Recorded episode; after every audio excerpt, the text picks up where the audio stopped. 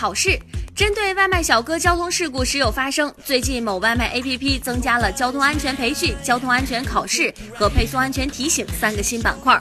外卖小哥需要每两个月在 APP 上强制答题，如果不通过就会被召回重新培训。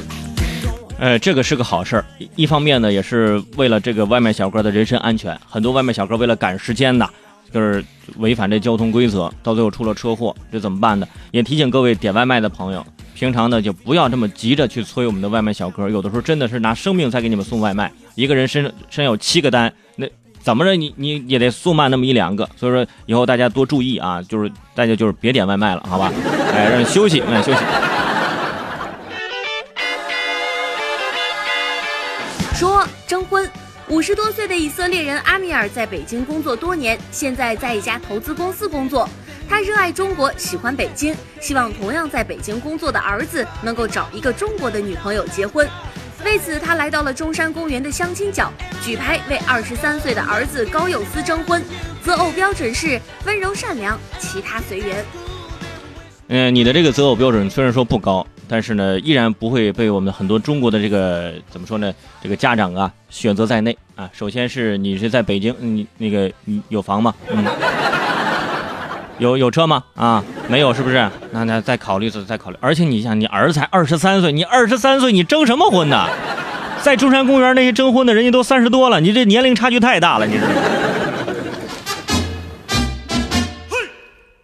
说转账记录。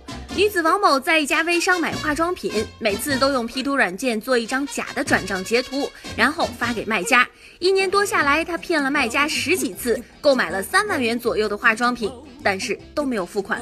今年三月份，这个卖家查账的时候才发现被骗了。王某说，因为买的有部分是假货，所以才想要骗回来。这叫什么呢？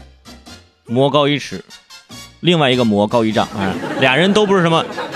都不是什么好人啊，是不是？你你你卖给我假货，哎，我就用这个 P 图来骗你，而且买了三万多元的这个化妆品，这个微商才发现。看来这个微商平常可能也单不少啊。如果就这么一单，应该他也早就发现了。说声带切除，最近。在成都青白江花鸟市场内的狗市区域，有一位中年男子当街做起了狗狗声带切除的手术，生意呀那是十分火爆。有的狗主人喜欢养狗，但是觉得叫声烦人扰民，于是就直接把狗狗的声带切掉。然而这名兽医他并没有取得动物诊疗的相关资质，目前执法人员已经勒令他停止手术活动。这个事儿放到这儿来说呢，我就是有一个问题很。我想不明白，既然说这么爱狗，这么喜欢狗，喜欢养狗，那为什么在这个生理上要去这样迫害你家的这个宠物呢？对不对？是吧？如果说咱喜欢这狗，咱就就是生的，你把人家声带切除了，人家平常怎么叫啊？是不是？怎么怎么汪汪汪啊？啊，不汪汪汪，你家都不会忘了，是不是？很多朋友还喜欢这个叫声的啊。所以说提醒各位啊，如果说真的有这个手术啊，或者是对宠物看病的一些需求呢，有这种。专职的这个宠物医院啊，现在怎么着？这个兽医开始摆摊儿了吗？都是。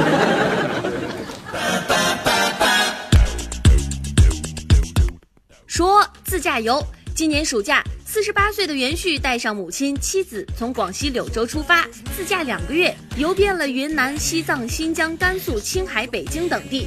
袁旭一家人几乎每年都会自驾游一次，但是这次长途跋涉还是头一回。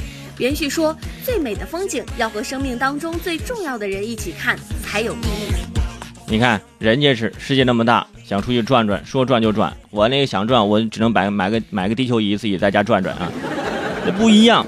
而且人家出去之后，去到哪都知道。哎，你们是不是柳州来的？哎，你怎么知道？嗯，有味儿，嗯，螺蛳粉味儿，是不是？所以说这个新闻也是提醒各位啊，珍惜这个时间啊，因为有的时候呢，这个。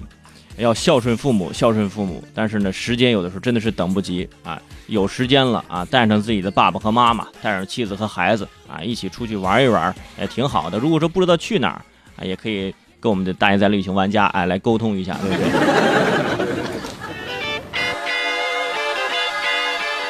说盗窃。张某是名校法律硕士研究生，由于找工作失利，手头的钱所剩无几，于是呢就多次在网吧盗窃他人的手机后销赃。庭审当中，张某背诵了他熟知的法律条文，并且对自己所犯下的罪行后悔不已，甚至痛哭流涕。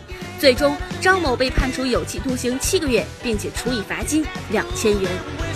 还是那句话呀，就是不怕小偷胆子大，就怕小偷有文化。我看完这个新闻，我很痛心呐！